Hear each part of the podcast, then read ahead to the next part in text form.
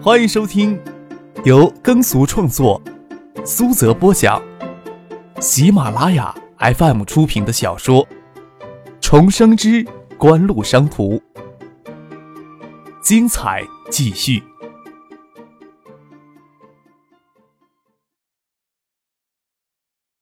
第四百零六集。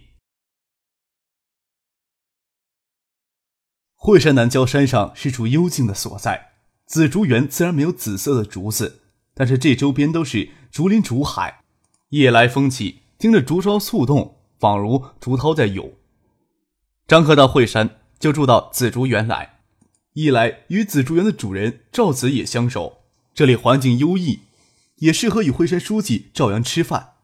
赵阳入夜赶来，除了早就跟张克见过面的市委秘书长，还拉上市公安局的宋晓。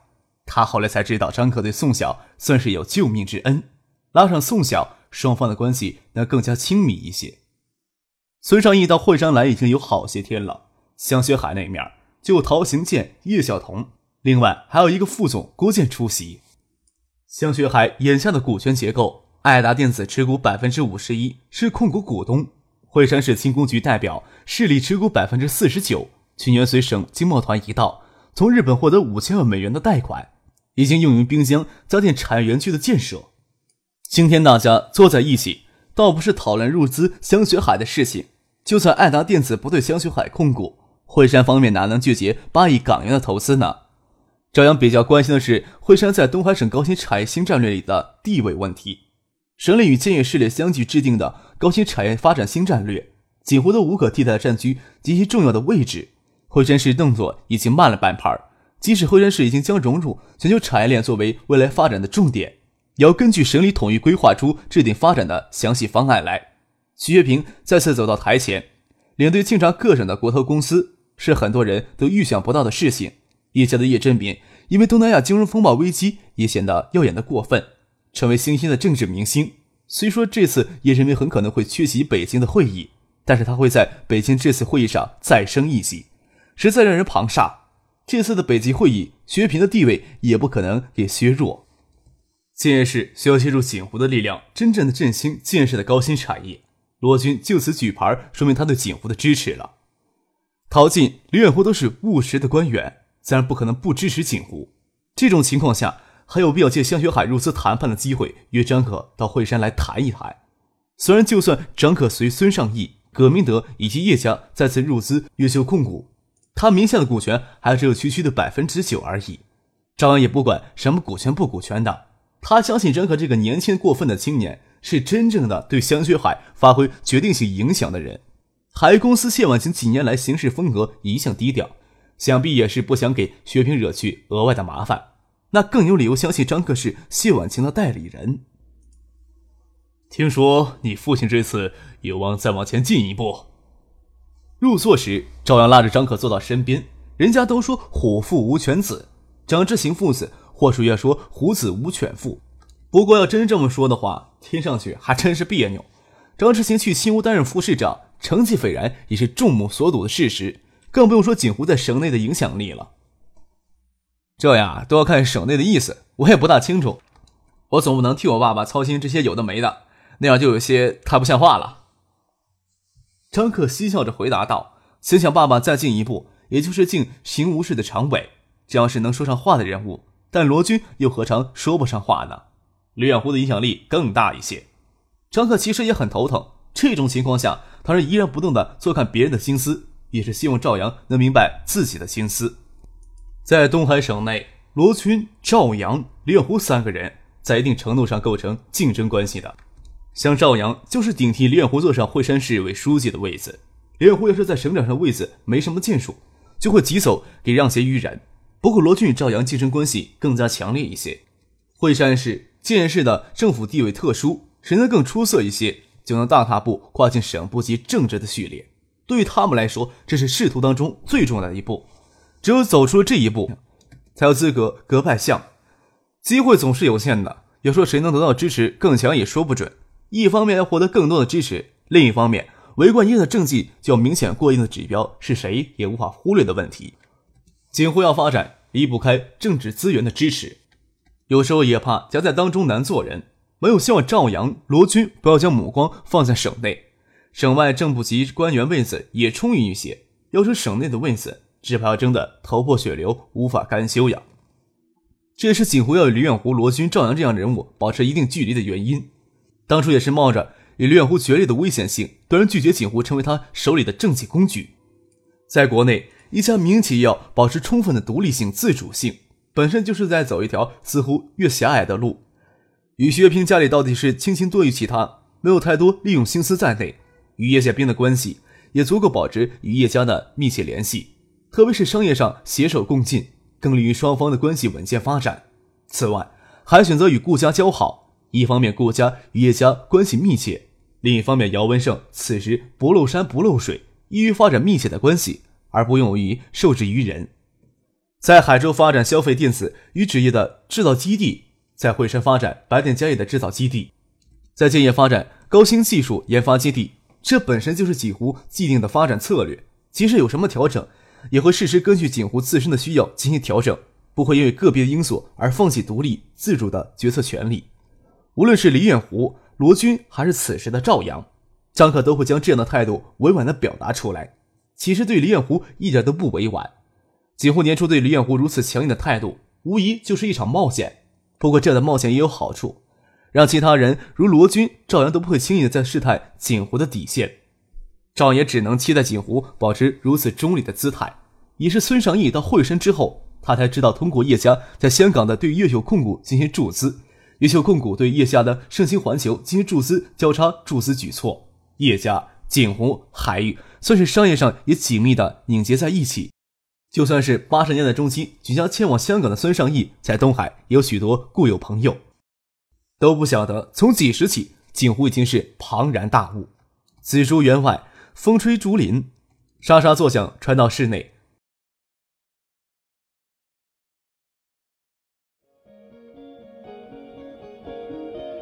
您正在收听的是由喜马拉雅 FM 出品的《重生之官路商途》。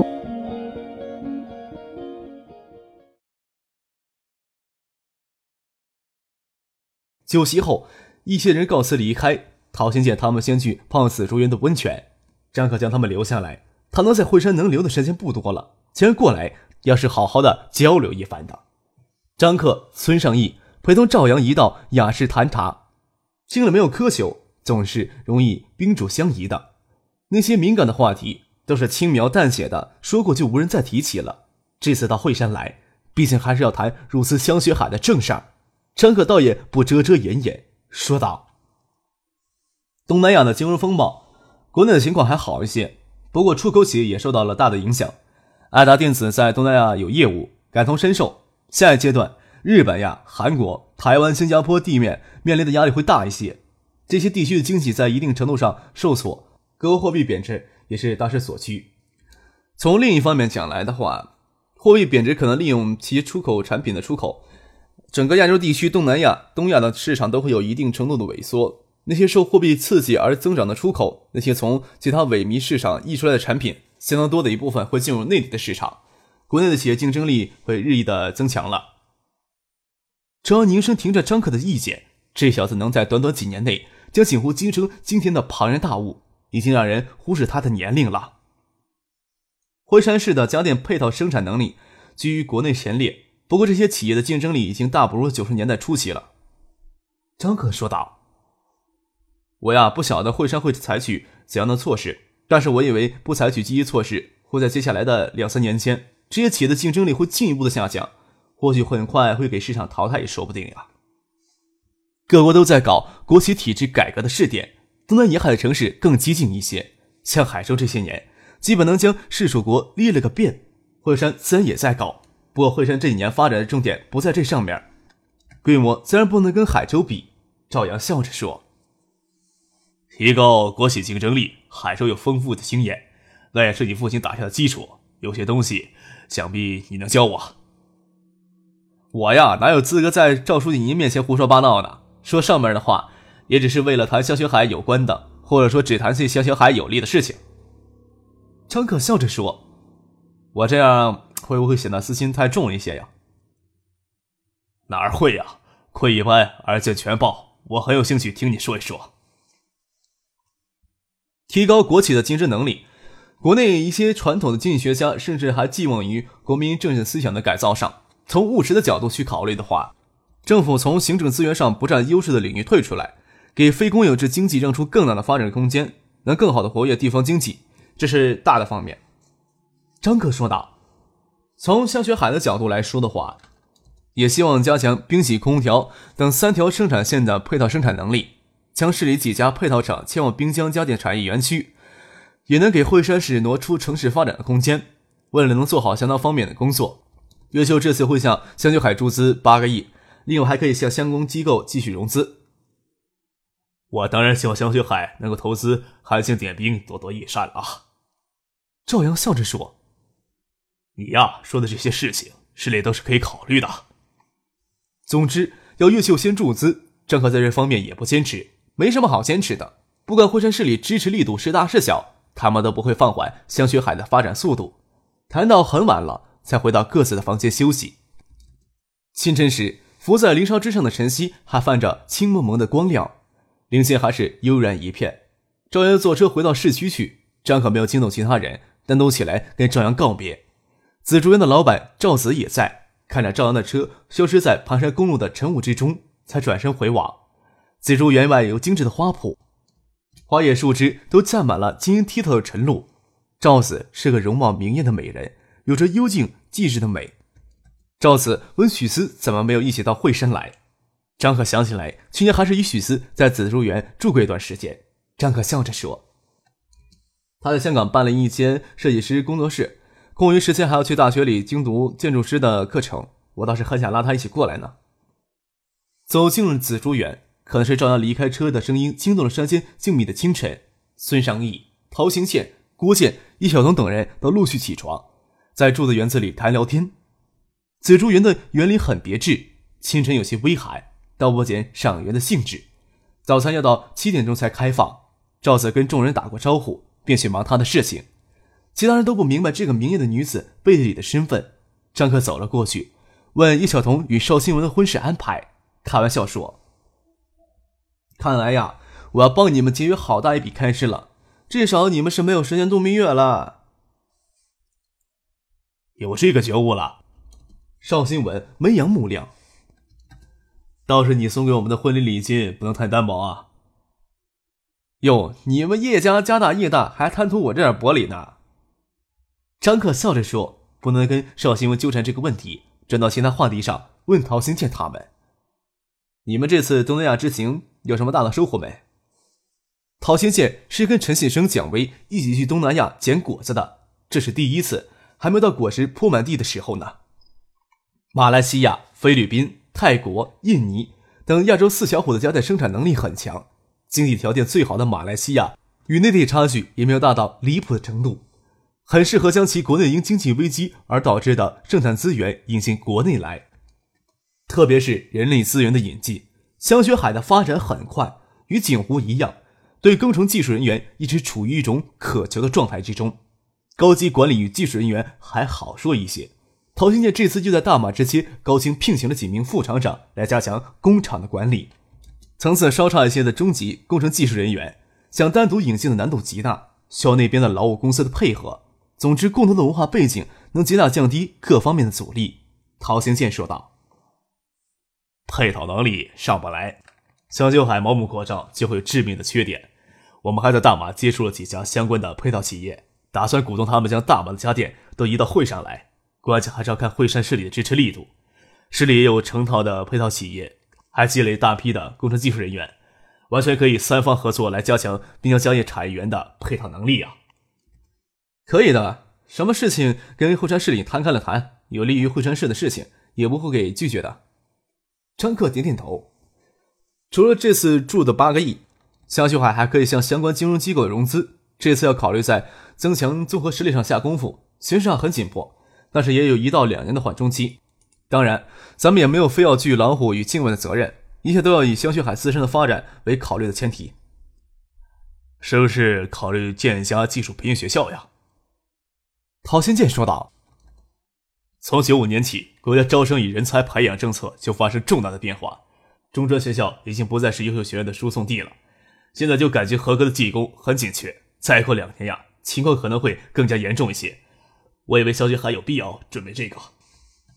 九八年高校扩招，教育资源会进一步的稀缺，不提升生源质量大幅下滑，中高级职业的培训学校教育质量也是在令人堪忧。张克说道。有些情况呀，艾达那边也会面临，可以放到一边考虑。既然这样，香雪海这边就没有必要主动去筹备这件事儿，一切都配合锦湖方面也好。香雪海与艾达许多资源都可以相互借助，产品的数字化技术也是未来的发展方向。这点可以依托锦湖的技术资源，依托橡树园计划，营销售后体系也可以相互营援，最终将两家集团的营销体系剥离出来，注入到一家公司里面。也不是难度很大的事情。等盛兴环球电器继续扩张，将两家集团的物流业务丢给盛兴去做，也是不错的选择。当然，要形成如此复杂的体系，并卓有成效的运作，需要努力的地方还有很多。滨江家电产业园区开始建设，张可还没有去参观过。拿他自己话来说，他从来都不算香雪海的老板。这次既然过来，总要揪着其他人一起去转一转。张可勉为其难的跟着过去走了走。滨江家电产业园早在九四年就已经立项了，只是惠山的几家国有家电企业一直薄弱不堪，无力建设。三星有意将这里成为他们在国内的制造基地，可惜事情给张凯他们联手搅黄了。爱达电子注资三个亿之后，滨江产业家电园就迅速启动起来，年初又融资五千万美元，都投入到这个园区里边。这时候已经初具了规模。滨江家电产业园斜对面就是号称正泰集团的现金源头。上千亩规模的仪表仪电产品制造基地，经过时，张可让车稍停了一下，笑着跟孙尚义说：“这就是所谓的不是冤家不聚头呀。”看着正泰集团规模宏大的制造基地，心想未来十年内仪表仪电业也会极大的发展空间。谢家有这么好的基础，想将谢家一下子扳倒也是极难的。当然了，仪表仪电产品市场容量有限，谢家是不可能一直多元化发展的渴求的。孙尚义笑了笑，正泰集团也算是一家很有实力的企业，但是比较起景湖，格局就差太远了。陶鑫见下张克的眼睛凝视着正泰的仪表仪电大门方向，说道：“现在呀，是谢万山负责正仪的事务。他们最近与惠山的一家制冷设备厂接触比较密切，不晓得是不是有往电冰箱制造业发展的意图呀？他们一年就往科王这个品牌里投入了四个多亿。”不知道几个篮子放鸡蛋，他们就不怕我一脚将他们影碟机那只篮子给踢飞掉呀？张克幸运的笑了笑，在传统的仪表仪电机电制造领域，他们还是有技术优势的。他们现在算是有反思了，也不能说正泰集团当初选择跟进影碟机就是错误的选择。他们最大的错误就是选择一个过于激进的市场道路。渴望今年竞相央视交纳三点五亿的广告费，不计海外市场投入。国内地方上的广告投入也不会低于一个亿，张可几乎能计算出渴望今天要承受的损失，笑了笑，没有多说什么，让父亲将车往他们要去的地方开去。